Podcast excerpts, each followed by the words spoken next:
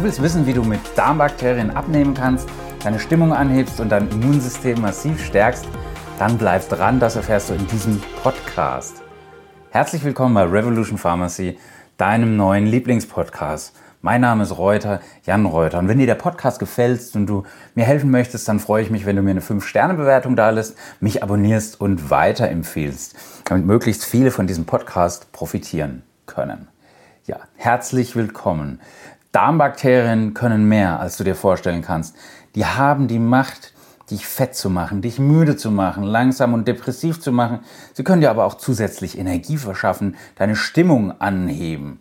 Offensichtlich sitzen Darmbakterien am Driver Seat, also am Fahrersitz, und wenn du die schlecht behandelst, lassen sie es dich merken. Wie kannst du die denn nun nach deiner Pfeife tanzen lassen? Weil wenn du bis zum Ende vom Podcast dranbleibst, erzähle ich dir genau fünf Tipps, wie du das ganz konkret machst. Auf einmal und endlich wird das Mikrobiom ernst genommen. Offensichtlich. Warum ist das so? Die Kartierung vom Mikrobiom ist vor etwa fünf Jahren abgeschlossen worden. Das ist Punkt Nummer eins und Punkt Nummer zwei. Wir lernen gerade, wie stark wir diese Beziehung zwischen äh, Gesundheit und Darm, also diese symbiotische Beziehung bedroht haben, was zu vielen, sehr vielen Gesundheitskrisen geführt hat. Der übermäßige Einsatz von Antibiotika in den letzten Jahrzehnten hat das menschliche Mikrobiom enorm geschädigt. Dass die abgeschwächten Mikroben äh, mit der aktuellen Adipositas-Epidemie, insbesondere bei Kindern, zu tun haben, das ist auch nicht wirklich neu. Weil die Vorstellung, dass Antibiotika mit der Gewichtszunahme zu tun haben, die hatte man schon vor 70 Jahren in der Viehzucht und man hat erkannt, dass wenn man die Tiere mit Antibiotika füttert, dann sind die schneller fett geworden. Deswegen werden heute, das will man sich gar nicht vorstellen, 75 Prozent der in den USA hergestellten Antibiotika aus genau diesem Grund an Rinder verfüttert. Und die Rinder werden gemästet, bis die reif für die Schlachtung sind und somit sparen die Landwirte sehr viel Geld für ihr Futter.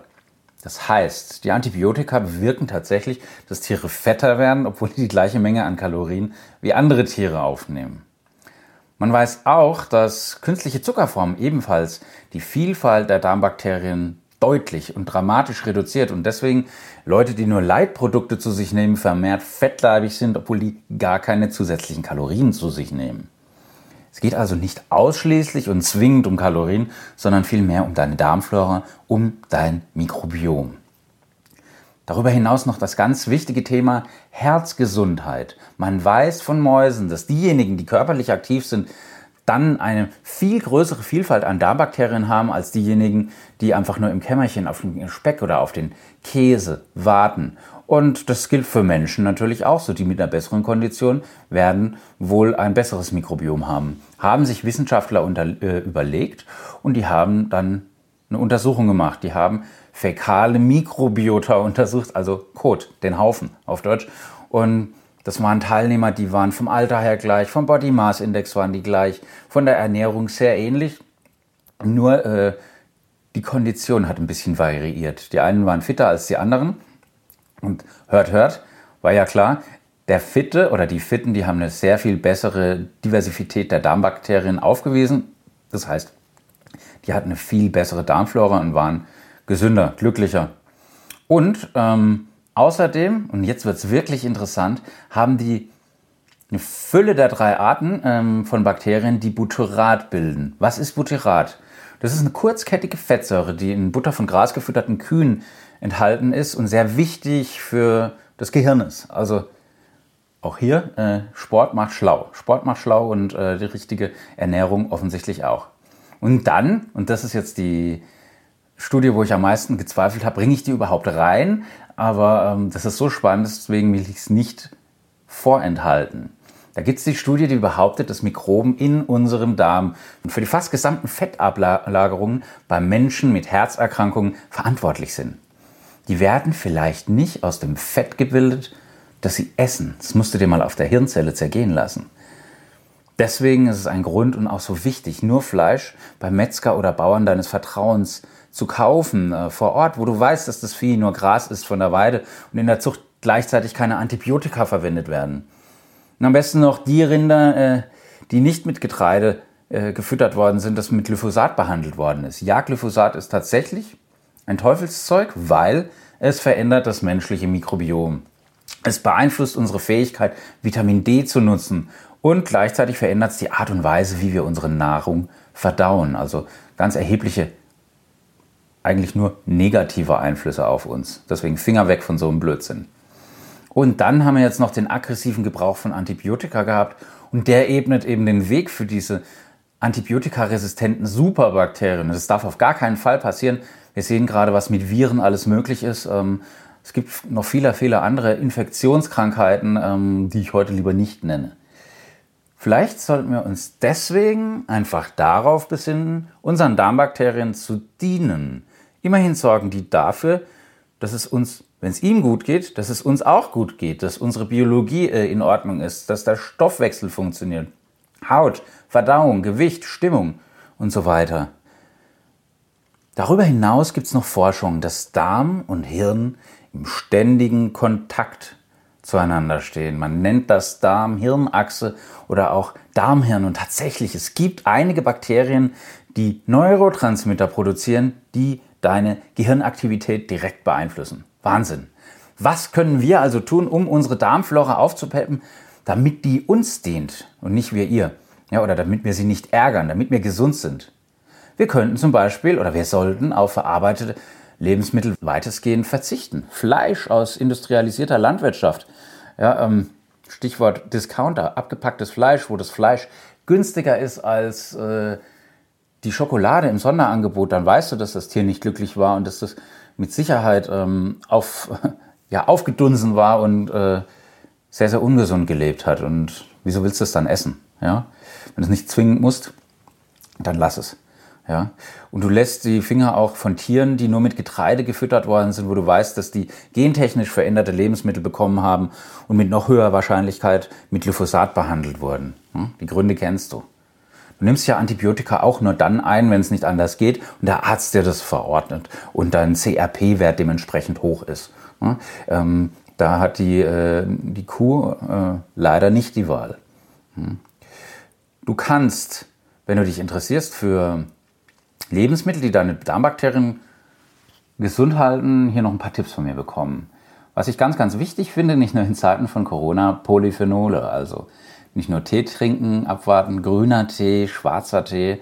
Ähm, dann bitte ohne Milch, äh, sonst werden die, können die Polyphenole werden durchs Kalzium ähm, geblockt. Also deswegen bitte unbedingt, äh, den, wenn du Polyphenole dir ähm, antun möchtest oder deinem Körper angedeihen möchtest, mach's bitte ohne Milch. Ne? Ansonsten klar, wenn du deinen englischen Tee trinken möchtest, halte ich dich nicht davon ab. Und ähm, Polyphenole hast du aber auch im Rotwein. Wunderbar. Holst du was vom Winzer vor Ort, ne? haben wir hier in Deutschland einiges, oder holst du was anderes bei deinem Händler vor Ort. Ähm, ja, ist gesund in Maßen. Und dann natürlich präbiotische Ballaststoffe. Die sind so wichtig. Ich nehme jetzt äh, seit mehreren Wochen Akazienfasern und das ist super. Ich vertrage es gut, es bläht nicht. Es gibt äh, verschiedene präbiotische Ballaststoffe.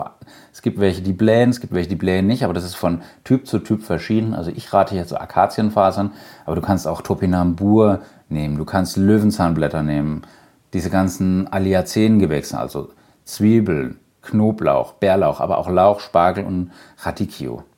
Ja, da findest du äh, diese präbiotischen Ballaststoffe.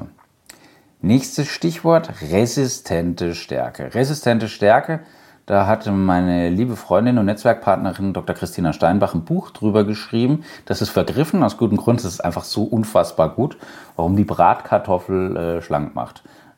Also, resistente Stärke, selbstgekochter und gekühlter Reis zum Beispiel, der enthält resistente Stärke. Die kannst du mitbenutzen, um deine Bakterien zu füttern. Mit Kartoffeln geht es natürlich auch.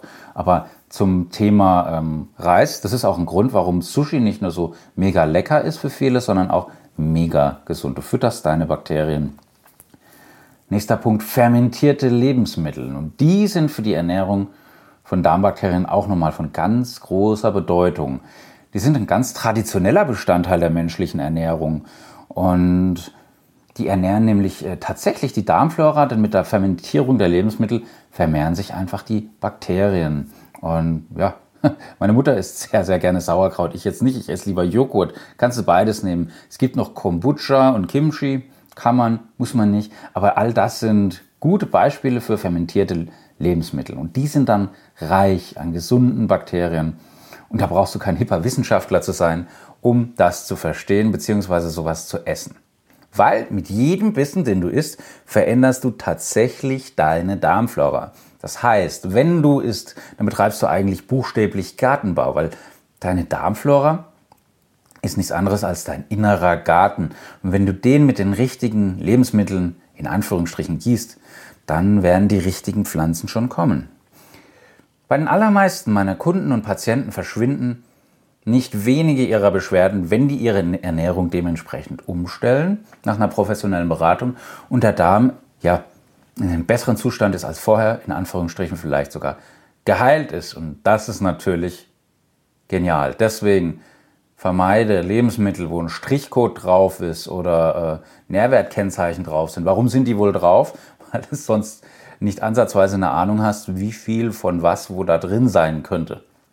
Also lieber nimm doch lieber echte Lebensmittel wie Fleisch von grasgefütterten Tieren, vom Metzger, vom Bauern vor Ort, Gemüse, Nüsse, Avocados oder mit anderen Worten das, was die Großmutter dir früher schon immer mit Nachdruck empfohlen hat. Muss ja nicht gleich so viel sein. Hm? Jetzt, wie versprochen, die fünf Schritte noch kurz zum Schluss. Schau, dass du zu jeder Mahlzeit ein paar Ballaststoffe, resistente Stärke und viel Gemüse zu dir nimmst. Punkt Nummer zwei, konzentriere dich auf ganze, auf unverarbeitete, biologische Lebensmittel und lass Fleisch weg, wenn es kein Biofleisch ist und nicht von Gras gefütterten Tieren stammt. Punkt Nummer drei, vermeide ähm, Fleisch, das in Antibiotikamast hergestellt worden ist. Unbedingt, unbedingt, weil du nimmst ja nicht freiwillig auch einfach ein Antibiotikum nur zum Spaß. Dann Punkt Nummer vier, esse fermentierte Lebensmittel, die, die ich genannt habe, aber auch nur die, die dir gut bekommen. Ne? Weil sonst wird es äh, etwas heiß unter der äh, Bettdecke. Ne? Punkt Nummer 5, mach ruhig mal einen Stuhltest, das macht Sinn. Ähm, Flora-Status oder ähnliches und entscheide dann, also du schickst tatsächlich auch deinen Stuhl in, mit einer Probe in ein Labor. Das kostet natürlich ein bisschen was. Da sind wir gleich bei einem dreistelligen Betrag, aber da kannst du genau schauen, was sind die wichtigsten Parameter und du kriegst tatsächlich eine Diagnose von einem Arzt, wenn es das richtige Labor ist bei Interesse einfach persönliche Nachricht äh, an mich. Ich habe da keine geschäftlichen Beziehungen zu denen, aber kenne da ein paar Labore. Gut, also machen, äh, machen Flora-Status oder ähnliches und entscheidet dann aber gemeinsam mit deinem Therapeuten, bitte nicht allein, sondern gemeinsam mit einem versierten Therapeuten und einem professionellen Therapeuten, was du machen kannst, um schnell, aber auch gleichzeitig sanft und effektiv deinen Darm zu verwöhnen, sanieren und äh, optimieren zu können. Ja, liebe Freunde, das war es auch schon wieder. Ähm, ich hoffe, es hat euch gefallen. Ähm, ich freue mich über eure Kommentare, über eure Fragen. Wenn ihr Lust habt, ähm, schreibt mich an, dann mache ich hier nochmal ähm, eine weitere Folge zum Thema Darmgesundheit, weil das Feedback von der letzten Folge war schon gigantisch. An der Stelle ganz lieben Dank und auch einen ganz, ganz lieben Dank an die unfassbar tolle, super fragilistisch expialigetische Podcast-Fee, die mir hier unter die Arme greift. Finde ich cool, was wir zusammen machen. Ähm, mein Name ist Reuter, Jan Reuter. Wer mir ein Abo schenkt, darf Jan zu mir sagen. Zieht die Mundwinkel nach oben. Love, Peace. Bye.